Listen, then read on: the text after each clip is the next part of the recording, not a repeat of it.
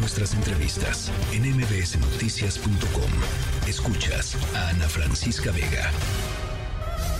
Yo ya no puedo hablar de la señora Xochitl, ¿por qué no? ¿Y las libertades cómo quedan? Pues voy a aparecer aquí con una cinta. Me quieren silenciar, no quieren que yo hable. Y la libertad de expresión y el derecho a la réplica y el derecho a disentir, que no son principios básicos de la democracia. Vamos a ver en qué términos viene esa resolución y vamos a tomar una decisión. Por ahí se quiere escapar, evadir, diciendo no, si contrataron a mis empresas en el gobierno de López Obrador. Sí, unos contratos ahí. No sabían que la empresa era de ella. ¿Cuánto dijo? ¿Nueve millones? A lo mejor hay más, pero la información que me llegó es que en nueve años sus empresas, son dos, recibieron tanto de desarrolladores como de los gobiernos 1.400 millones de pesos. Bueno, grave lo que está pasando eh, en este tema. Ayer por la tarde la Comisión de Quejas y Denuncias del INE determinó que el presidente tendría que abstenerse de realizar comentarios con respecto al proceso electoral del 2024. Lo dice la legislación electoral.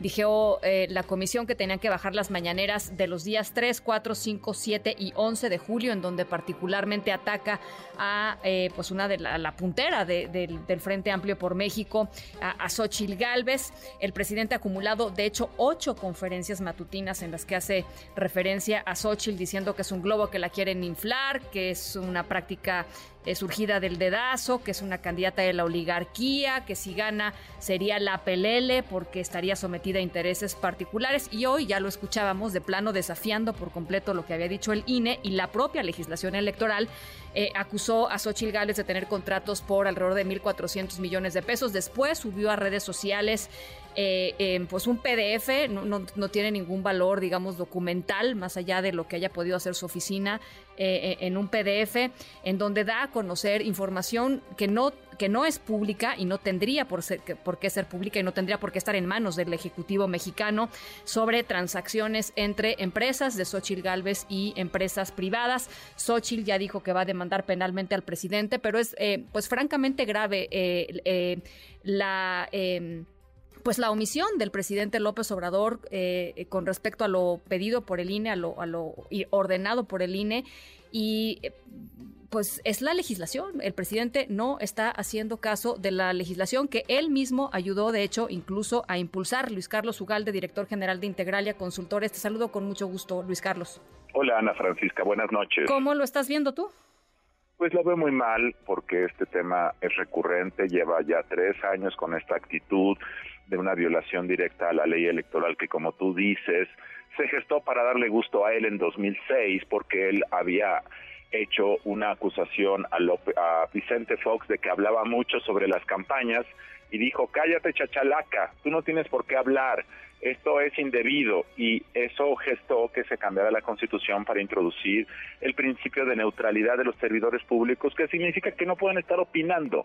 El presidente dijo hoy que él tenía libertad de expresión, solo que esta libertad está restringida por el principio de equidad. Así que sí se puede restringir la libertad de expresión de los servidores públicos en aras de tutelar un bien mayor que es el de la equidad. Entonces, este argumento del presidente es endeble, está mal enunciado, sí se debe callar la boca. El gran problema es que estamos en el riesgo de que desacate y de que diga que no cumple. Y cuando ocurra eso, que yo creo que va a ocurrir, entonces, ¿cómo nos quedamos? ¿Qué se hace? ¿Qué van a hacer las autoridades electorales? ¿Cómo se le castiga al presidente? ¿Cuál es la sanción ejecutable? Esas respuestas las tiene que definir la autoridad electoral, porque ya llevamos dos o tres años con este tema de medidas cautelares, se le pide, se le dice, se le multa, se bajan las mañaneras de la página de la presidencia de la República, pero eso es totalmente irrelevante. Entonces, yo creo que ya llegamos a un nivel eh, muy pernicioso. Ahora, políticamente hablando, creo que este es un traspié del presidente, es una torpeza política. Está engrandeciendo a la principal candidata opositora a la presidencia y el presidente está quedando, como dijo eh, Xochitl hoy en un, eh, en un tuit, dijo, este es un oso, no, dijo, este es un perro, oso. un perro oso. Este, porque, porque, porque no le da una el presidente, se eh, queda muy torpe, se ve muy mal, se ve rencoroso, se ve peleonero y la otra se ve sagaz, alegre, lista, aguda, triunfadora. Entonces esto, esto además políticamente me parece una torpeza de López Obrador. Ahora, eh, regresando al, punto eh, que, tocabas hace un segundito, eh, la definición de qué hacer frente a un López Obrador eh, en desacato, a, mí pues, pues, supongo que lo tendrán que contestar seguramente más temprano que tarde, porque después de lo que pasó ayer con la Comisión de Quejas y Denuncias, el presidente no nada más decide no callarse, sino que este pues le apuesta el doble, ¿no? O sea, sube, digamos, el nivel eh, de no nada más de la acusación, sino de, o sea, lo que hizo de los 1.400 millones de pesos eh, hace evidente, Luis Carlos, que está utilizando, pues esto, las herramientas del Estado mexicano para luchar en contra de una eh, rival política.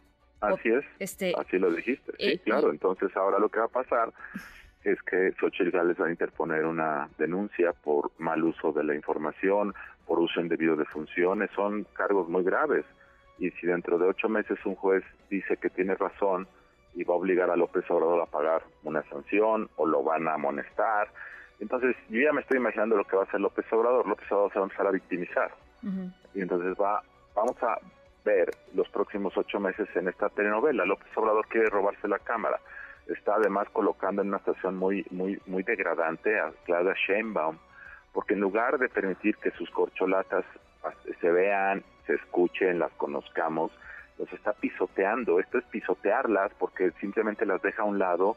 El show sigue siendo él, él es el estrella, él decide de qué se habla. Las otras corcholatas están haciendo el ridículo en el país, recorriéndolo sin, sin que nadie les haga caso.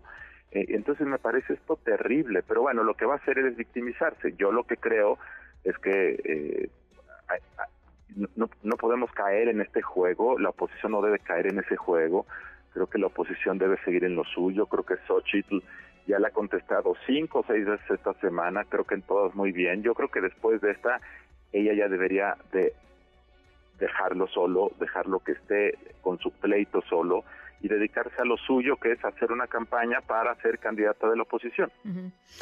Bueno, ahora hablando de eh, y ya que lo y ya que lo tocas aquí, hablando sobre el Frente Amplio por México, todo el tema de, de su de su plataforma que falló las primeras horas, ahorita me parece que está creo que ya eh, activa, no sé si está totalmente activa y todo el mundo que ha tratado de entrar eh, ha logrado hacerlo, pero ¿cómo, ¿cómo has visto, digamos, este arranque, Luis Carlos?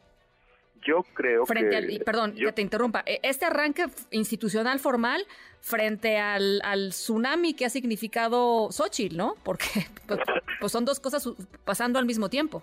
Yo creo que la idea del Frente Amplio por México eh, y la idea de Xochitl han salido bien. Después de varios años en donde la oposición ha sido errática, omisa, eh, sin una sin un mensaje, sin despertar atención pública, creo que por primera vez lo están haciendo y lo están haciendo razonablemente bien. Creo que esta, este concurso de los aspirantes, los debates que van a organizar, creo que esta plataforma que aunque ha tenido dos días de fallas técnicas, creo que esta idea de que quien quiera sumarse apoyar este movimiento y luego poder votar en una elección interna, creo que es bastante novedosa. Creo yo que el Frente Amplio por México en este ejercicio, que además ha generado mucha atención por Xochitl, obviamente, pueden recopilar a lo mejor un millón, millón y medio de, de, personas que se van a inscribir para poder votar y elegir al candidato de la oposición. Creo que este es un ejercicio bastante innovador, creo que va a llamar la atención, de tal forma que mi impresión es que van bien, si esto continúa más o menos así y los dos y, y, los perdedores le alzan la mano a la persona ganadora, creo que van a empezar septiembre la oposición remontando todo el tiempo que se decía que estaban eh, idos, que no se movían. Hasta hace cuatro semanas la gente decía, ¿por qué no se adelantan, muévanse, hagan algo? Ya perdieron. Creo yo que van a remontar con mucha eficacia y entonces, y esto es a mí lo que me interesa por el país, creo yo que en septiembre, octubre, esto es intuición, vamos a empezar este con un con un marcador más parejo. Hoy el marcador de las encuestas muestran que Morena está 25 puntos arriba que la oposición. Yo creo que todo esto va a dar como resultado que en septiembre, octubre eso se va a empezar a cerrar, cerrar, cerrar y yo creo que la elección eh, se va a tornar competida el próximo año, Ana Francisca. Pues seguramente es la misma lectura que está haciendo el presidente López Obrador y eso es lo que lo está poniendo tan nervioso y, pues tan, eh, eh, digamos, cometiendo estas, estos errores de juicio político, me parece, y coincido contigo con respecto a los ataques a Xochil Gálvez. se acabó el... el em, pues el, la mini luna de miel entre el nuevo INE y el presidente López Obrador, ¿crees? Sí, pues, sí, claro. Pues este, la única manera de que haya una luna de miel es que el INE haga lo que López Obrador quiere, que sea sumiso. Cualquier cosa que diverja de lo que él cree va a ser usada. Entonces no importa que Morena ya haya participado en la elección de ocho consejeros, cuatro en 2020 y ahora cuatro más. Y que la presidenta sea, sea alguien afín a López Obrador, que dos consejeros más sean afines, cercanos, simpatías con el gobierno, no importa eso. Basta con que el INE diga algo que no le gusta al presidente para que los ataque. Entonces, eh, pues ahora el INE está en el tema de querer dictar medidas cautelares. Ya le dijo al presidente que no puede seguir hablando de temas electorales en las mañaneras. Ya, le ordenaron bajar eh, los videos de varias mañaneras de las últimas semanas. Eh, el Tribunal Electoral ayer le dijo al INE que tenía nuevamente que revisar con cuidado si las si el corcholatur podía seguir ocurriendo o no, si, eh, si era si era efectivamente o no actos anticipados de campaña. Entonces, eh, pues esto va a seguir. Entonces, López Obrador pues va a, va a seguir atacando. Simplemente hay una pausa. Qué bueno que haya habido una pausa, pero pero esto no va a cambiar. A mí lo que me preocupa, Ana Francisca, es 2024. Claro este tema, en, imagínate cómo vamos a estar en el mes de abril, imagínate que las encuestas se cierran y la elección se torna muy competida, algo que nadie pensaba hace tres semanas. Imagínate que estamos en mayo y la elección está a tres, cuatro puntos de distancia. ¿Cómo se va a poner López Obrador? Imagínate, eh, imagínate que gana la oposición. Hoy, hoy no parece probable, pero ya tampoco parece imposible como hace tres semanas. Y en tres, en tres meses la cosa puede ser diferente. Imagínate que gana la oposición por tres puntos. ¿En qué crisis política va a entrar el país si el presidente dice no acepto? Y si marcha un millón de personas al Zócalo a, a, a corear a López Obrador y a protegerlo. O sea, este es un problema mm, de la mayor gravedad que se vislumbra para 2024, como estamos viendo que está actuando el presidente. Bueno, pues ahí está, ahí está ese escenario que ojalá de verdad no sea, no sea el, escenario que termine materializándose. Lo iremos conversando eh, en este año, Luis Carlos. Muchas gracias por lo pronto. Gracias, Ana Francisca. Buenas noches. Un abrazo, buen fin de semana. Noticias.